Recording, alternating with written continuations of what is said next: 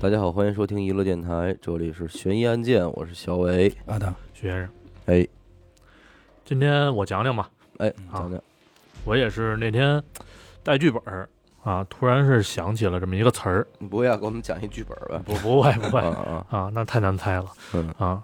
然后我就说查查这个词儿吧，就一查查出一案子，嘿，嗯哎，什么词儿一会儿就知道了。先说案子啊，嗯好嘞，在这个一九八二年二月中旬，嗯香港的城门河当中啊，有几个工人正在干活儿，嗯哎，干着干着呢，就看见这河面上飘过了一团儿黑色儿的东西，一坨黑色的东一西，团儿啊嗯，咋咋呼呼跟一团儿水草似的。那嗯咱知道什么？啊嗯，咱知道什么呀，对吧？晃晃悠悠，反正就这么过来了。这工人好奇啊，嗯心说这什么玩意儿，啊就准备捞上来看看。嗯，然后等这东西啊越飘越近的时候，没人说话了，也不捞了，不捞了， 不敢捞。反正当嗯时散着头发的一颗人头，只有头。对那别甭说了，对吧？再害怕也得捞上来嗯啊！嗯先报警啊！嗯啊，等警察到了之后呢，就开始沿着河啊，说看看能不能找着其他部分。嗯找了将近一天的时间，只找到这个两条腿和一只胳膊。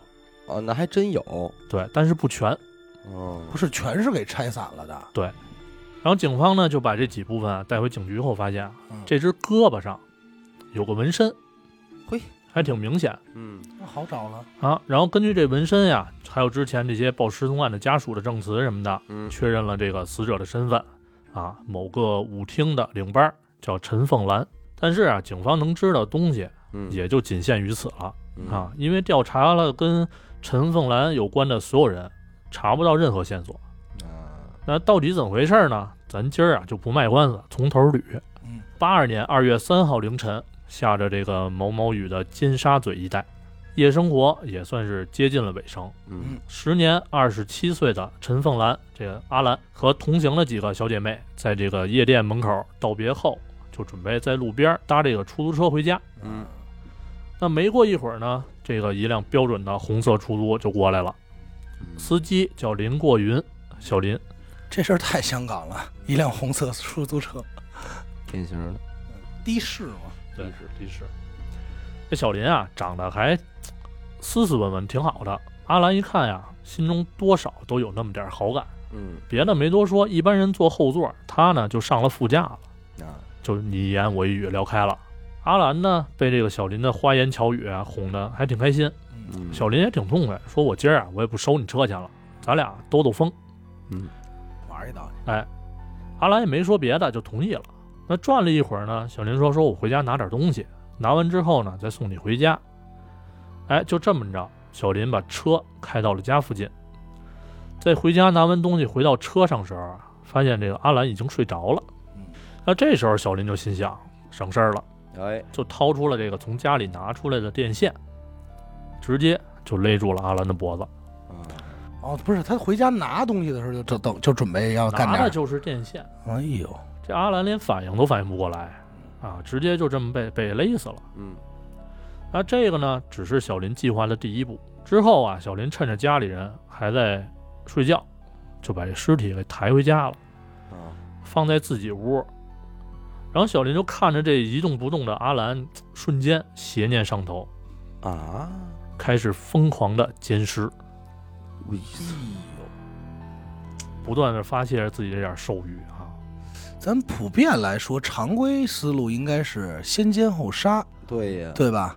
他这是先杀后奸啊，这个我觉得多少有点精神类的问题了。这对，是肯定变的。态啊。嗯而且咱还说，呃，八十年代香港好像能开得起出租车的应该还行，哦，是吗？好像就是家庭条件还不错，就是收入就是是一个挺可观的一个那个，没错哦，是吧？他这个小林家里其实人口还挺多，而且住的房间来说的话，是相对来说比较就是各自有各自的空间。哦，啊那就是不那么中上局促层有点对意思了。对啊因为我记得那是哪年我去香港、啊然后你再去的时候，咱嗯们现在再去，你会发现香港的那个出租车司机嗯全都是上岁数的老头儿。嗯，你对你能感觉到吧？对而对且对梳对的就是给自己弄得特别儿利啪落的，喷儿啪的小油头儿，嗯拿着那个。我曾经跟聊过天儿，嗯就是说现在开的和当时开的是一批，是同一辆车嘛？对，都，同一辆车也是同一批人嗯啊。然后他们就是那个，然后曾经就说过，说当时就是说，他说说我们这个行业当年很厉害啊，怎么怎么着我的，操，人还你还能跟人聊明白，还不错。 就是有的能说点普通话，嗯因为他这不是想多挣点钱嘛。那从高度兴奋的状态下平静下来之后啊，嗯这小林肯定就是想着怎么处理这尸体嗯，啊。那分尸呢，肯定是最好的选择，对对吧？白天的时候啊，小林从这个阿兰的包里翻出来五百块五百块钱，上街买了把电锯，拿 拿人家钱拿人家钱买剧拉人家，这太混了，羊毛出羊身上嘛。哎回来之后呢，就准备分尸，但是正准备动手的时候啊，这小林的眼睛就死死地盯着这尸体，嗯，心里琢磨说：“我得再留点纪念。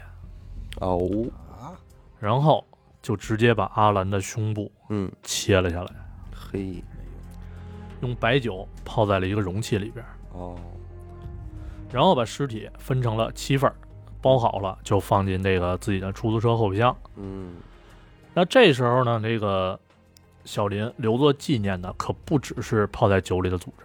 嗯，啊，还有从奸尸到分尸的所有的照片儿和录像。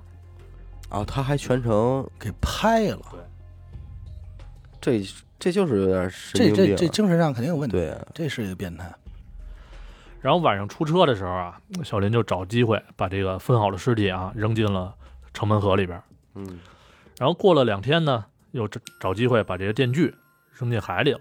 哦，啊，至此呢，这阿兰被奸尸分尸的整个经过基本就是讲清楚了。这么回事儿哎，但是事儿没完，啊嗯小林呢这边跟没发生过任何事儿一样，继续就过着这种普通的出租车司机的生活。嗯只不过啊，比之前多了几笔开销。嗯，干嘛了呢？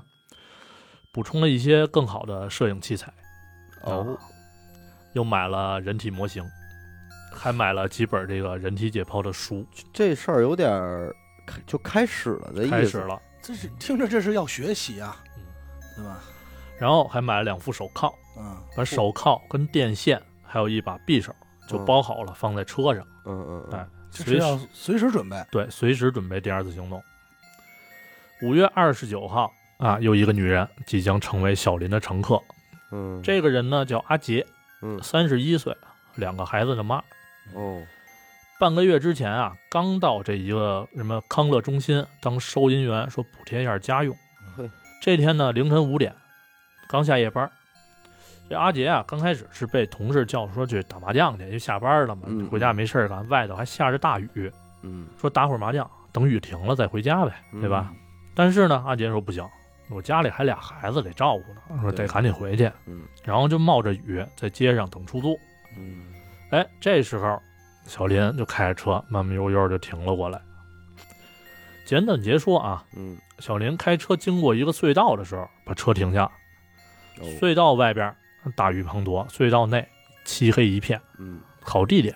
小林就跟阿杰说：“说车出了点问题，哦，哎，我下车瞧一眼。嗯，”然后小林下车观察了一下周围情况，确实没人，然后打开了后车门，嗯，从后边伸手往前掏，掏出了匕首，啊打，就冲这阿杰比划。嗯，然后阿杰起初啊，就以为是碰见劫钱的了嗯是啊，也没太大反抗，就听话呗，嗯就戴上了那个小林准备的手铐。嗯，但是当他发现这个小林拿着电线绕自己脖子的时候，不对劲儿了，不对劲儿了，哎，喊没用，那肯定没人听得见，没人听得见，而且下着雨，有人也听不清楚嗯，啊。很快呢就被勒死了。这这这这，之后的事儿呢，就跟这个之前杀阿兰一样啊嗯，趁家里没人，搬出这个阿杰的尸体、录像、肢解、留纪念。我操，那一切都结束后啊，小林就开始盘算这点尸体怎么办，嗯，因为之前看到了这个阿兰被发现的新闻，哦啊，扔这个城门河肯定没戏了。那这时候呢，小林就从床底下翻出了几个麻布袋子，嗯，就找了几个塑料袋儿，把肢体分装好，然后扔进后备箱。晚上趁着雨夜啊，开车到了铜锣湾哦，在一个路边儿把这些麻布包顺着山坡就给扔下去，因为咱看电看看电影，包括你去过你也知道啊嗯，山山坡会很多啊，嗯有的路边儿就直接顺那儿扔下去了。嗯，之后的几天啊，小林发现，哎，也没人说这山坡发现尸体什么的没，爆出来，哎没这事儿，而且阿兰的案件呢也没有进展。嗯哎，他的心态啊，就直接从这个呃紧张啊、惊慌啊开始安稳下来，有点嚣张了，哎，嚣张了，就准备开始找自己的第三个猎物嗯还来，还来。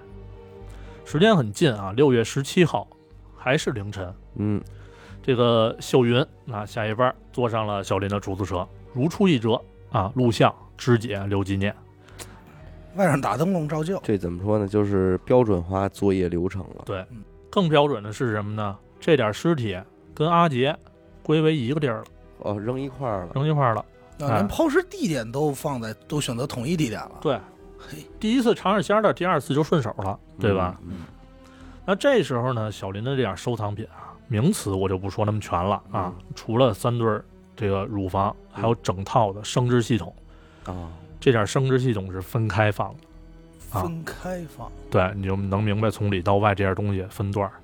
嗯嗯嗯嗯，他是把结构给分开了。对那是书没白 看，就是怎么说那叫什么 那个癌细胞那个它叫什么切片，啊，对，呃，不是这种切片，是嗯大组织。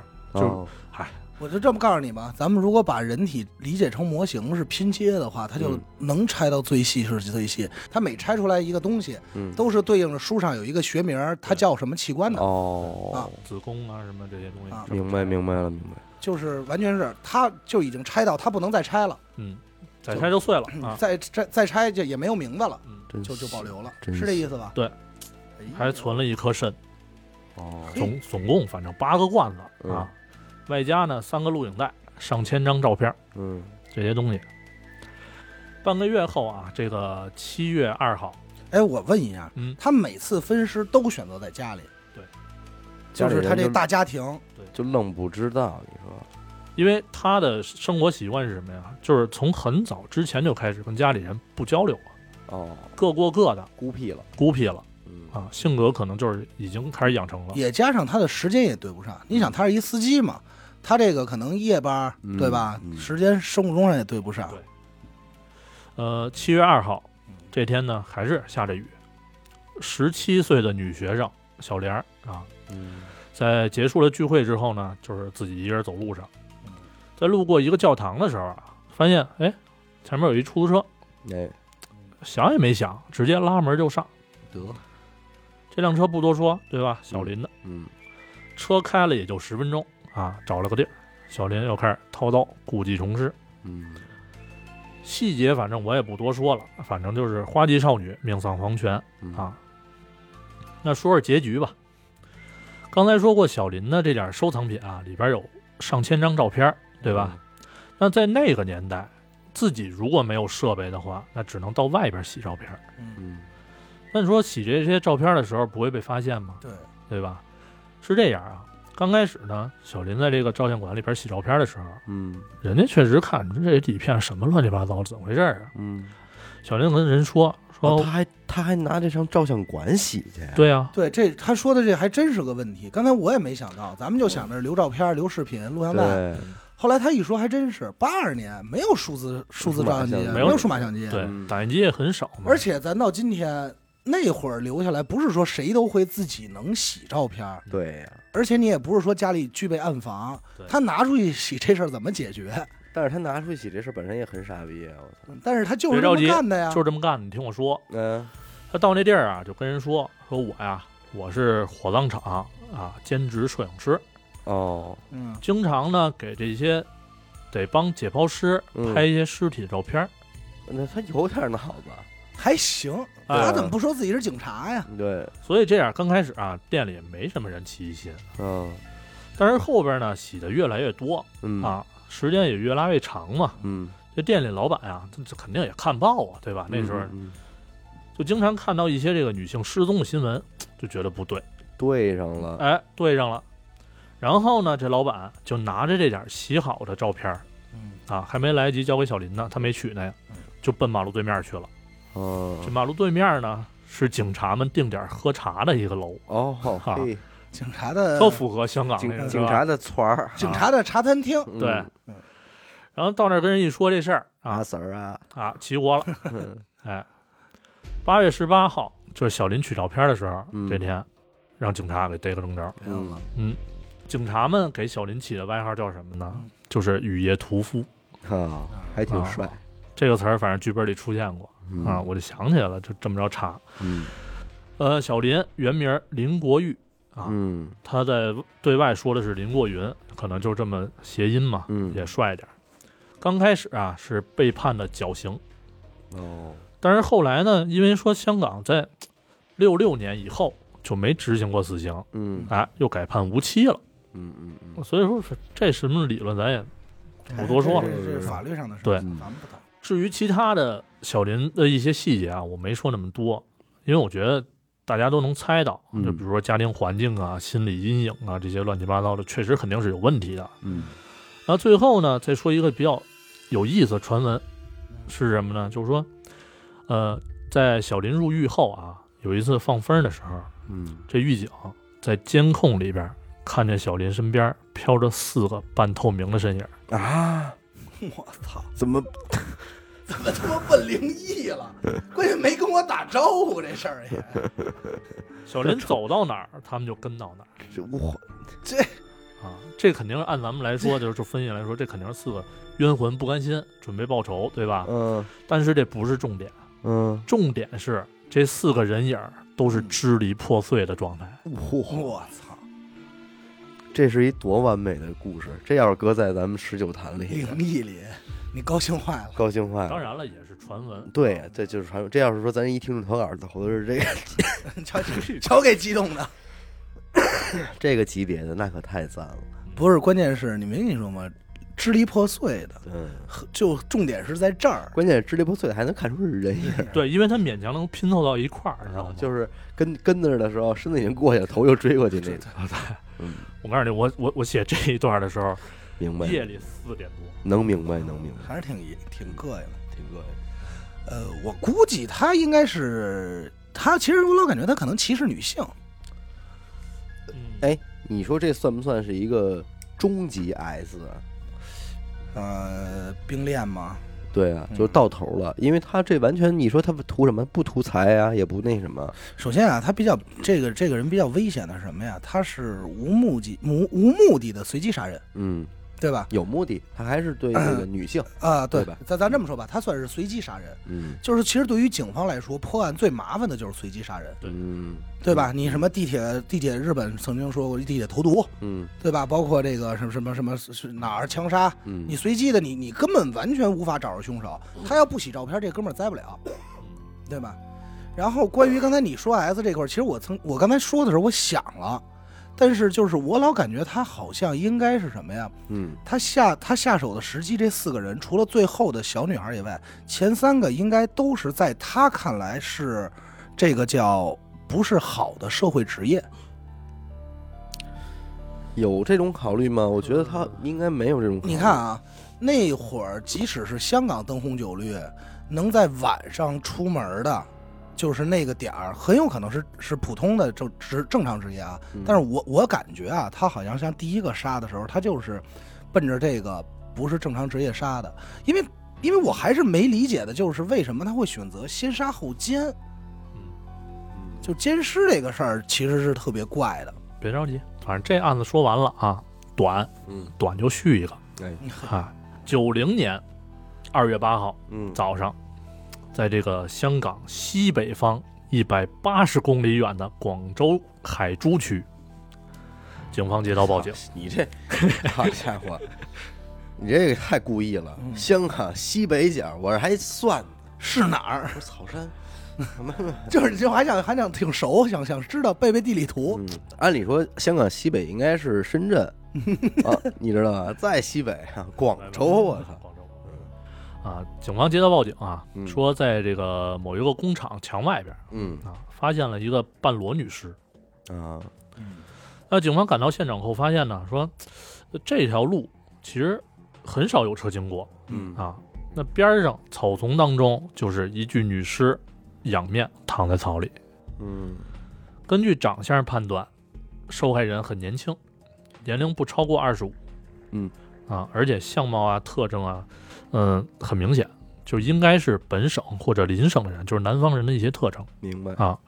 脖子上有明显的掐痕，眼睛外凸充血，嗯，下身赤裸，且有被强奸的迹象，那就甭问啊，奸杀，金山，对吧？嗯哎，还有一些细节呢，是双手指甲当中有皮屑和血迹，嗯啊好吧，这就这就好，这就好追了，好查了。其实不好追，九零年，对吧？也费劲，嗯，但是明显就肯定是知道他跟凶手搏斗过，嗯对啊，挠但是周围现场呢没有发现任何搏斗的痕迹，所以这地儿就不是行凶地点，嗯是，抛尸地点。嗯啊呃，根据调查发现啊，刚开始是几个农民发现的尸体，嗯然后报警。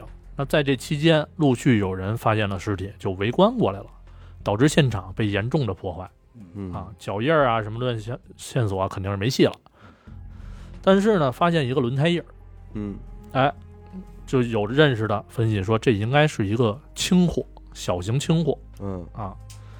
然后尸体啊，在这个法医这边鉴定出了一些结果啊，死因确实是窒息，然后还检查出了这个凶手的精液，哦，可以确定就是奸杀。但是呢，法医又给出一条线索，说这个死者呀不是生前被人奸的，哦有，也死是后，还来，哎，小林出狱了，应该没这景儿，反正得知这些线索后啊，警方以尸体发现地附近的区域为重点开始调查嘛。嗯啊，但是由于死者身份不确定，现场又没有其他的一些证物什么的，嗯整个案子呢就没有太大进展。嗯，呃，一年之后，还是这个地儿啊，海珠区新窑镇，又发现了一具全裸女尸。哦，那经鉴定呢，这个女尸还是二十出头，口鼻出血，舌头突出，明显还是被掐死的。哦，身上的物品呢，仅有的物品嗯，一对耳环和一个戒指。就是摘不下来的，哎，那这次现场保留呢还算不错啊，嗯嗯不过还没有任何有用的东西。嗯，那经过警方分析啊，说这个凶手应该是有一些反侦查经验的，啊，因为凶手是踩着草走的，边上有土的地方就没有脚印儿。哦，高手，嗯嘿，那警方在对全市的失踪人口进行排查的时候啊，发现这俩死者都不在列表当中。哦，哎，没有目击证人，也没有现场痕迹，没有任何线索，关键是也没有家人报警，没有家人报警，也没报失踪，根本连死者是谁都对不上。那第二个死者跟第一个死者啊，看似一样，嗯但又不太一样，嗯因为法医发现说，第一个案子的受害人是死后被奸，嗯，对？吧？嗯那这个受害人是生前也被强奸，死后又被强奸，生前本身就遭过性侵，，对。那其实这个在那个年代来说，就其实很不合常理的，嗯，对吧？八月份还是这地儿又发现了一个用麻袋装着全裸女尸嘿，他就认准这地儿了，啊，反正附近啊，肯定不可能是同一个地儿，嗯就是周边。那这次的受害人呢，还是年轻女性啊，被掐死的跟第二个一样，生前被强奸，死后又被奸尸。这次的不同点是啊，案发现场给群众围观的群众造成了一定程度的恐慌，啊，因为尸体被破坏了，就是死者的乳房和一部分皮肤嗯被切掉。那老百姓看着肯定害怕了嘛，对吧？之后啊，法医对这个三个死者进行了检测，嗯，发现三个人呢都是被同一个人所奸杀。因为那个精子是一样，对嗯，他提出来的一些东西都是一样的。那警方就开始琢磨了，嗯，说连续在同一个地方作案，如果说不能尽快抓着他的话，那受害人的可能还会增嗯加。那肯定啊，哎，那这样其实我怎么感觉好抓呢？他只要对地部分地区对这个区域监控就完了，对，对吧？布一下控，然后只要是形迹可疑，抛抛，咱们这边就不好使了，就是抛一些垃垃圾或一些这种抛物的人进行嗯排查，不应该好查吗？他抛物没有，他人家没抛物， 嗯而且很有可能这就是第一案发现场。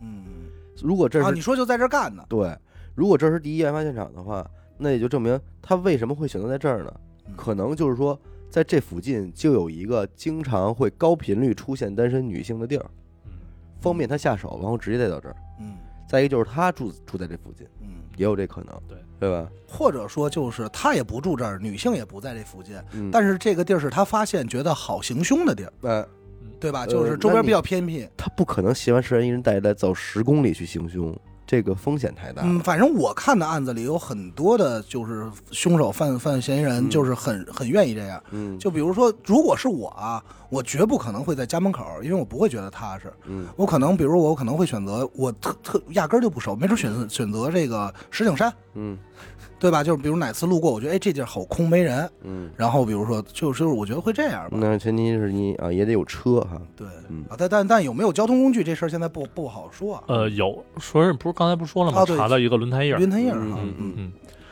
呃，你俩分析都可以，但是别着急，往后说一会儿就知道了啊，啊。呃，法医反正是根据这些推断啊，就是死者在死后是几小时内被抛尸，也就是说死者肯定是广州生活啊，这个刚才你们说的这个生活范围啊，那为什么家人不报失踪？这一点就很奇怪，对吧？外来人口，哎，很有可能十月的时候第四个人被发现了。嗯跟之前一样啊，如出一辙，二十出头，掐死后抛尸，生前死后都是被强奸过多次。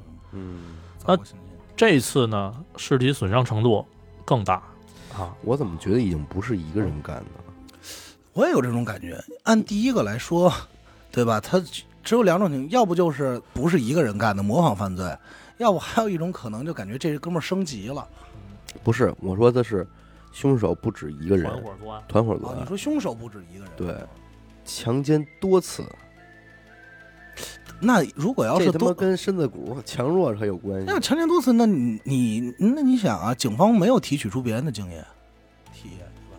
哦，那这哥们儿可有有把子力气。你不知道人家在这儿就是做做多长时间，首先，你不知道他岁数，嗯嗯嗯，对吧？嗯一切线索都不好分析，这个人到底是什么样一个人。对。嗯所以二就二就是你没法确定他在这个位置停留的犯案时间到底有多长，嗯很有可能他跟尸体共度一天两天，嗯，呃，怎么说呢？反正这次这个尸体啊，损伤比之前还大，嗯，背部的一些皮肤、乳房、外阴都被切掉。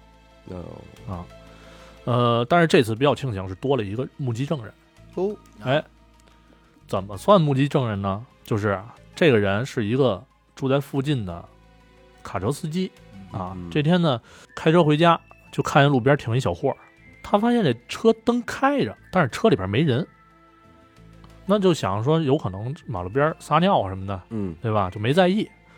等第二天听说这边出事儿了，哎，这才联想起来，就跟警察这边汇报了。嗯但是由于天黑，开车路过这几秒钟时间太短，也没法准确看清楚这个车型啊、车牌儿什么的。对，广州市呢，把这个案子列为全市头号必破案件，那得加紧了。这相当恶劣了。警方啊，从多角度开始全面调查，在各个交通要道啊开始设卡，嗯检查经过的一些小货车啊什么的。嗯然后呢，对全区近几年有强奸前科的释放人员啊进行重点调查，嗯并且对一些可疑人员进行地毯式排查。嗯还别说，人多就是好干活。嗯，哎，通过各种调查，破获了其他刑事案件你瞧，八十六宗，这真是，其中啊还包括两宗就不是这个案子的杀人碎尸案嘿，啊，就是帮帮东莞啊、惠州啊抓了俩强奸杀人碎尸的嫌疑有人人。破了俩其破了俩其他大案，哎，反正跟这事儿都没什么关系啊。但是唯一有进展的一点是什么呢？就是确定了第一个死者的身份。嗯啊，因为随着这个调查进行嘛，失踪人员的调查范围扩大到了全省，哎，这样才找到这个失踪人员信息，嗯因为他是别的市的，嗯，就是是边上一个来广州市干活的这么一个人，但是就算是找到他的信息，那对整个案子来说还是没太大帮助对，啊，因为对不上号。嗯、九三年的时候啊，受害人数量增加到了十二人。嗯，我靠！这人得多嚣张啊了，这不是我，关键想知道抛尸地点还是在这块儿。那这要不然就跟那等着他得了，我就说嘛，布控就完了，嗯，等着吧，下令吧，快点，什么时候下令啊？别着急啊啊啊，先说点社会上的传闻，嗯，传话了。那肯定啊，这个刚开始啊，说这个是女性不敢独自出门啊嗯，就即便是白天上班、上学什么的，也得男人送。嗯到后来呢，就传说说这凶手啊，专门袭击红衣服的女性。哦，有靠偏爱，哎，就导致当地的红衣服卖不出去。你瞧这事儿闹的，我跟你说，传出这个呀，绝对是一个专门造绿衣服的厂子是，啊或者后黑衣边服还有更邪乎的啊啊嗯。后来呢，又有人说说这凶手啊，专挑长头发女性下手。得啊理发店高兴了，嗯啊这个信息一定是理发店传出对来的。嗯反正总之是人心惶惶啊。到了九四年，这时间拉很长了，死者那些死者身份还是没法确定。那警方就挠头说，到底是怎么回事儿？嗯十二个人里，受害人增加到十二个人里，到九四年四年时间只确定了一个人。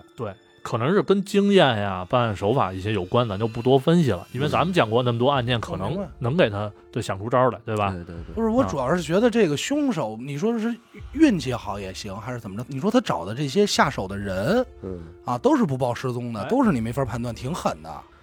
其实啊，说到这一块儿，反正有反应快了，应该能猜出大概。嗯警方呢也是从其他一些角度分析出一些结果，嗯啊说什么呢？呃，死者是大部分都是全裸，嗯身上或多或少还会留下一些金银首饰。嗯，那凶手不拿这些东西，显然是只为色不为钱。不为钱，对哎，而且啊，这些首饰有的是看似黄金，但其实是镀金，嗯也就是说不值钱，嗯对吧？那如果说一两个受害人戴假首饰，那对吧？没法说什么。对啊，但是这些死者至少一半儿身上都戴的是假首饰，嗯就看着珠光宝气、对荣华富贵那块对儿的。所以说肯定是会有什么一些特殊的原因。嗯最后呢，警方断定什么呀？这些死者啊，除了第一个明确身份之外，其余的全都是从事特殊行业的人员。哦应该是对，为什么呢？因为是啊，那时候这些从业人员碰见抢劫啊什么乱七八糟，几率比较大，嗯，大部分人都会选择戴一些假首饰啊，碰见抢劫那就直接交出去对保了，命哎。我给你吧，对对对，嗯然后再一点是什么呢？就是被害人的发型儿嗯基本上都是比较夸张的烫染，哦哎，不太符合良家妇女的样子。嗯而且现场留下的一些衣物啊，都是比较暴露那种啊，嗯性感什么廉价，对吧？符合身份。嗯那其中一部分死者还患有这个性病，哦啊，所以受害人的职业基本上是确定了。当然不，但是那个凶手现在已经嗯，中招该了，中招了，应该是中哎招了。哦中招了，应该是。反正之前的案子里边也说过啊，这些人接触的人太杂了，嗯对吧？什么人都有，对，那怎么入手又是个问题。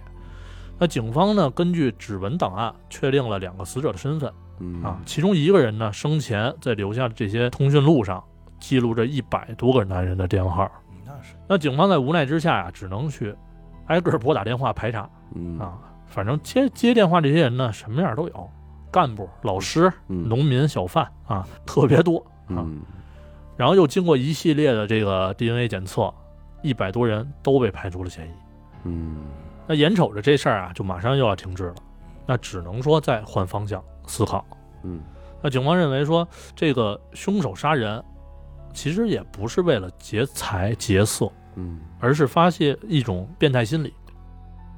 杀人、奸尸，还有割下这种各种器官，嗯，远比跟死者发生性关系更让凶手开心。对，那随后呢，警方就特意的去接触了一些有这种变态心理并且记录在案的人，嗯然后通过询问，警方大概了解了这类凶手的心理，嗯从而呢做出了一些判断。嗯第一呢，就是这个凶手有明显的性变态倾向，啊，得就是调查一下全市的这些精神病人。嗯然后第二呢，凶手就是能不费劲的带走这么多从业人员，那应该是个老嫖客，嗯，对吧？得调查一下有过嫖娼案底儿的人。嗯那当然了，案子呢还得多线发展。通过对抛尸现场的调查啊，警方终于是锁定了凶手车辆的型号。嗯但是啊，有一点就是在多条路况都被设卡的情况下，这凶手还能在警方底眼皮子底下抛抛尸。嗯而且还抛在还是同一个地儿，呃，不是同一个地儿，就是反正就附近，这个就还能在在对这一个个区域。域啊，嗯那这凶手很可能就是住在这个新窑镇一带的。嗯哎，就极其了解路，甚至于可能走点小道啊什么的，是吧？对而且呢，所有的凶杀过程都是从晚上到凌晨进行。嗯从没推迟到白天，那就可以推断凶手是有家庭的，嗯嗯白天他得回家，对吧？？呃，总的来说呢，警方总结的侦查范围，哎，就是有一些列举了：新窑镇周边啊，有犯罪和嫖娼前科，嗯心理变态，有家室，有自己的独立空间和时间嗯啊，，身材矮小，性格懦弱内向啊，还有一辆这个轻型小货，嗯对，二十岁到四十岁左右，这就等于给凶手的侧写全出来了，对是吧？这样都基本上就明确很多了。嗯啊，那调查在持续进行啊，但是凶手作案依然是猖狂。嗯九四年三月到九月，又有四个人被杀害。真行，还来，关键是越是越有点越挫越勇那这种，啊现在是顶风作案，顶绝对啊顶风作案，这太嚣张，这现在就是只能用嚣张嚣张了。来形容。现在他已经应该已经是完全的自信了，就是你们没戏，而且他知道你们在查我，对，对嗯肯定知道弄这么大这事儿，马上呢，时间就到了这九四年九月十九号早上嗯啊，八点来钟，派出所刚开门，就一个身穿风衣啊，只穿内裤的年轻女孩，冲进了这个海珠区新窑镇派出所。哦她说呀、她说自己叫小红啊嗯，昨天晚上呢，让一个变态骗到家里，嗯被强奸了，嗯，还差点被掐死。哦最后啊，是怎么出来的呢？嗯靠装死，哟，很机智，嗯，真他妈聪明靠装死，你然后瞧爬墙跑了出来。这变态的模样啊，还有他们家的位置都记得很清楚门。儿清了，哎，那接警的警察呢？这个老陆听完这事儿，决定下子，嗯，哎，甭废话了，立直功接的时候到了，哎，带着人带着枪嗯，就奔向了这个新窑镇镇民老罗的家里。哦，那么说，老罗是凶手吗？嗯，是，没跑。那肯定为什么？因为在老罗家里边搜出了上百件有穿戴痕迹的女性内衣内裤，哦，然后还在一个上锁的大衣柜里边发现了十多个玻璃瓶，哟里里边泡着都是那些器器官啊，哦，还有一个铁丝儿做的女模特，铁丝儿窝的啊，这有手艺啊，身上披着很多块被缝起来的人皮，我操！这有点膈应，那关键点来了，嗯，凶手老罗没在家，那肯定跑了，怎他么知抓道这，他知道这小红跑了，他哎肯定也跑。然后经过盘问，这个老罗媳妇儿啊，早上呢，老罗给媳妇儿打了个电话，说我要去外地干活儿，你去把家里存折啊那些钱都取出来。他还有一媳妇儿，有媳妇儿有家室，我操！那他媳妇儿不知道他家里有这些东西吗？警方也会有这问题。啊，嗯，老罗怎么说呢？就不让他媳妇儿管自己事儿哦，啊。有一天，老罗正搬东西呢，他媳妇儿就看说，车上好像是有一个白花花的一片一女的嗯啊，吓坏了，就问老罗怎么回事儿。老罗说：“你别吱声儿，嗯，这个呀、是我刚撞死，开车撞死一人，哦，啊，说我我怕那什么查着我，我赶紧给他扔扔一边儿去，嗯，怎么着的的，就把这事儿瞒下来了，也没说什么。哦，但事后老罗的媳妇儿琢磨过来了，嗯，这车撞人了没坏，嗯，一点事儿没有也看不出来，哎，这就纳闷儿了。嗯，然后警方就是抻着这点儿说，你要知道，你就赶紧告诉我在哪儿，你好戴罪立功，你别到时候弄一包庇什么的，嗯对，啊对吧？老罗媳妇儿也机灵，就这么着，就说那得了，那就是告诉这点儿早上接电话这点事儿。嗯啊呃，这要送钱，对吧？然后呢，送到哪儿？送到火车站边上的一个地方。嗯，那老卢一听这个，那好办了，嗯，对吧？送钱啊，准备抓人。当老罗媳妇儿把钱放在老罗手上的同时啊，早已经准备好这点刑警就直接把老罗给摁地上了。嗯，哎，老罗被抓后啊，经过一系列的这个样本比对，这连环变态杀人魔算是正式落网。嗯啊，呃，后来根据老罗交代呢，从一九八七年开始，自己就经常看一些色情暴力的录像带。嗯嘿，那其中就有一部是以香港雨夜屠夫为原型的袋子。哎呦，哎呦，启蒙老师，这部袋子对他影响最大。嗯他，认为啊，奸杀女青年啊，切掉那些器官，对他来说很刺激，嗯很有挑战性。嗯，慢慢的呢，就产生了一种强烈的模仿欲望。九零年，在尾随杀害第一个受害人之后，哎，发现警察没查自己头上，嗯，胆子就大了啊，说心想着你们警察呀只会破一些有因果的案子，嗯，我跟这死人素不相识，嗯看你们拿我怎么着。对，随机杀人嘛，哎，之后就开始疯狂的作案。嗯呃，老罗自己说啊，说在作案得手后，心里是一种前所未有的畅快感嗯啊，有时候还会在这个被害人的口腔啊、下体啊塞进内裤、袜子，哦，恶意去挑衅警方，说我倒要看看你们有没有能力查出是我。嗯哎，然后呢，他还学着这个雨夜屠夫的习惯，把每一次犯案过程啊、受害人的体貌特征、自己的一些感受等等都记在本上，嗯供自己回味。嗯、怎么说呢？反正身背数命，肯定死路一条。对吧？嗯入狱后的二十第二十天吧，法院就宣判了，对老罗执行死刑，立即执行。嗯啊，这事儿呢，基本算是一个完结了。但是事后其实有一点还挺引人深思的啊，就是这些呃没法查出身份的死者嗯啊，没法查出身份你就没法进行火化安葬。但是呢，有一些已经查明身份的死者，家属不认哦，啊，就一口咬定说这不是我闺女。这是哦啊因为你在那个时代，自己闺女从事这个行业有点蒙羞。有点丢人，对但是你想想，我刚才他说这时候哪个让我有点震惊？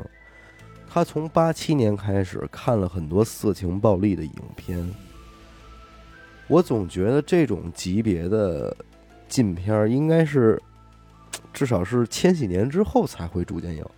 那么早就有人玩这么大的嗯片儿肯啊了肯，定有，肯定有呃特别多那个袋子是全英文版，这也太那什么了。这也正，现在想想其实也正常。嗯，尤其你想啊，那会儿咱们说，你说别说这个什么打口袋碟，嗯然后这个磁带，好的这些，包括这些，它从哪儿来啊？不都是从这个港口嗯对，对吧过来？它又是在广州这么一个位置，嗯广州其实接受这这种东西其实特别早了。它应该是会比咱们早的。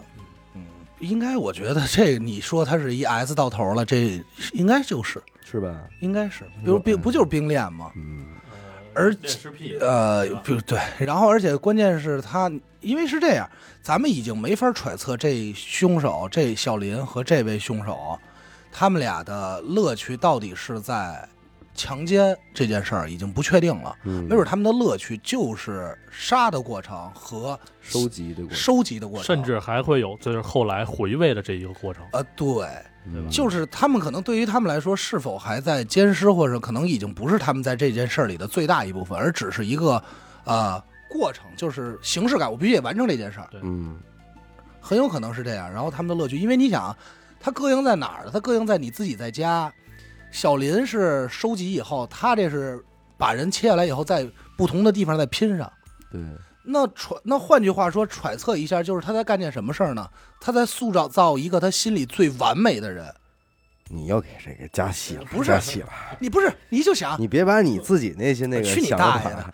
不是，往外你就说想，你不觉得是吗？就是，哎，我觉得这女的胸好看，我把切下来贴这儿；这女的屁股好看，我切下来贴这上。人没说非得是这么 玩，人那没是有老罗做的吗，那是说你的就是那老罗呀，老罗只是把这个，他只是摘着人家器官，但是没说这个好看，我来这个那个，嗯那是你自己的想法。过度解读啊，过度解但我读。觉得就是不这是感觉。他这个不是他这个不是过度解读，他这就是就是自己去你大爷 的！说漏 你了。丫非得给我说成哪天我他妈杀人，警察同 志，留神这个人啊，阿达放啊，他妈屁！来吧，啊，杀敌一个人，石景山找去。 王帅这个事儿自己都说出来了，这种啊寻不好的场地啊， 哎呦，真是跟你们聊天啊，太 为什么累为什么哎？为什么特别喜欢七座车？哎，装人方 便，我那车可不借你 啊，我车不你也不是一七座。回头他马上换完这个五菱宏光，你就留神了。我要换五菱宏光，我肯定是奔杀人去的。嗯，行吧。呃，感谢您收听娱乐电台啊，这里是悬疑案件。如果您想加入我们的微信听众群呢，又或者是寻求商务合作，那么请您关注我们的微信公众号“娱乐周刊”。每周日呢，我们都会推送一篇文章，用以弥补音频形式无法满足的图文内容。同时呢，文章内涵还包含一条主播们的生活视频短片。我是小伟，阿达，学生，我们下期再见。再见。见。